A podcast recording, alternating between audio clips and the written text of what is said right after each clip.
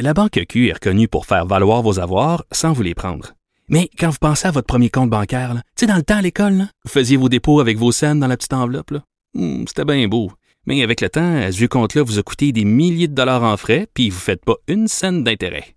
Avec la banque Q, vous obtenez des intérêts élevés et aucun frais sur vos services bancaires courants. Autrement dit, ça fait pas mal plus de scènes dans votre enveloppe, ça. Banque Q, faites valoir vos avoirs. Visitez banqueq.ca pour en savoir plus. Cube Radio. Salut, c'est Charles Tran avec l'équipe dans 5 minutes. On s'intéresse aux sciences, à l'histoire et à l'actualité. Aujourd'hui, on parle de primates et de gorilles, en particulier chez qui la notion d'amitié existerait aussi bien chez eux que chez nous.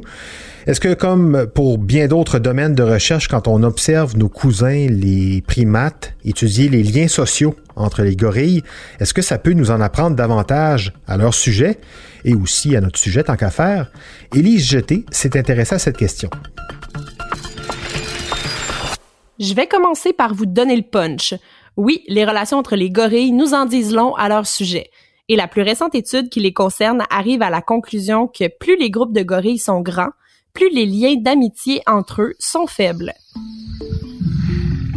Les gorilles de montagne qui vivent en groupes immenses peuvent en effet devoir limiter le nombre de relations sociales solides qu'ils forment. C'est un peu comme avec les humains qui ont du mal à garder le contact de manière sincère avec leurs 2000 amis Facebook. Dans le cadre de cette nouvelle étude publiée dans la revue Proceedings of the Royal Society B, les scientifiques ont identifié jusqu'à sept types de relations entre les animaux. Ça commence avec le lien étroit qui unit la mère à sa progéniture et ça va jusqu'à des liens très très faibles. Chez les groupes de gorilles de 12 à 20 sujets, l'étude a révélé la plus riche gamme de relations possibles mais dans un groupe de 65 gorilles, il y avait beaucoup moins de diversité dans les relations sociales.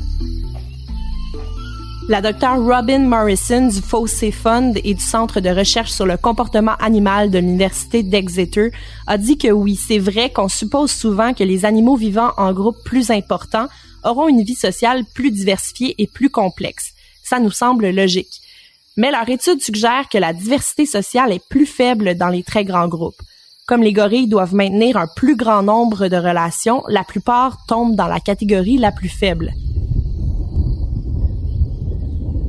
Les chercheurs ne peuvent pas dire avec certitude pourquoi, mais ils pensent que ça se pourrait que les gorilles n'aient que suffisamment de temps et d'énergie mentale pour maintenir un certain nombre de relations. Ils conservent donc leurs relations clés et entretiennent simplement des liens faibles avec tous les autres gorilles du groupe. C'est comme choisir sa famille et avoir quelques connaissances à l'extérieur de ça. Vivre dans un groupe social, ça nécessite un effort mental. L'exemple le plus frappant, c'est l'humain qui a développé son cerveau pour créer des liens et un langage pour faire face à cette complexité sociale-là et la rendre plus simple. Les chercheurs ont utilisé 12 ans de données sur 13 groupes de gorilles surveillés par le Fonds Fossé dans le Parc national des volcans au Rwanda. Le nombre de gorilles de montagne dans le parc a augmenté ces dernières années, ce qui peut expliquer pourquoi des groupes inhabituellement importants se sont formés. Les animaux vivent dans des groupes sociaux stables, ils se déplacent et se nourrissent ensemble le jour et ils dorment aussi ensemble la nuit. Pour mesurer la qualité des relations sociales des gorilles, les chercheurs ont utilisé les données sur le temps que les individus ont passé les uns avec les autres. Selon les experts, l'interaction sociale des primates peut être mesurée par le temps que les individus passent à se toiletter. Par contre, les gorilles passent moins de temps à se toiletter que la plupart des autres primates.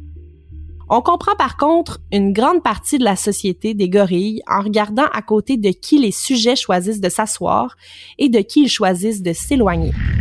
Les chercheurs ont découvert que la diversité des relations sociales vécues par chaque gorille variait selon l'âge et le sexe les mâles et les femelles vivent une gamme variée de relations en tant que jeunes, mais à mesure qu'ils vieillissent, ça change.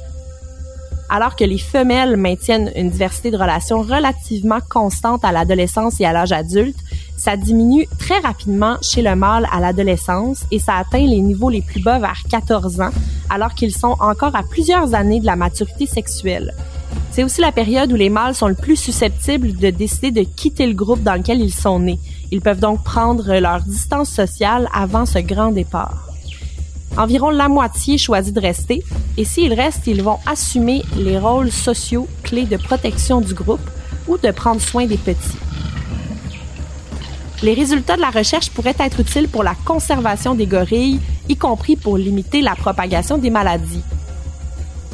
La docteure Tara Stowinski, présidente et directrice générale du Diane Fossey Gorilla Fund, est l'une des co-auteurs de l'étude et elle s'intéresse à ces relations pour mieux comprendre comment les maladies se propagent à travers ces groupes sociaux.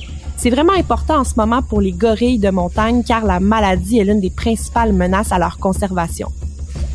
Ils attrapent facilement les mêmes maladies que les humains, y compris Ebola, et il est extrêmement probable qu'ils attraperaient également la COVID-19 s'ils y étaient exposés. Le gorille, bien plus proche des humains et des chimpanzés que les scientifiques ne le pensaient jusqu'à présent, c'est ce qu'a révélé le décryptage de son génome du gorille en 2017. On a plus en commun qu'on pensait avec le gorille mais tout de même un peu moins qu'avec le chimpanzé. Cela dit, étudier les groupes sociaux chez les grands singes pour mieux euh, nous comprendre, nous les humains, on sait le faire, hein? mais étudier les rapports sociaux entre eux pour aider à empêcher, par exemple, leur disparition, ça c'est devenu une urgence en science. Merci beaucoup, Élie Jeté. C'était en cinq minutes.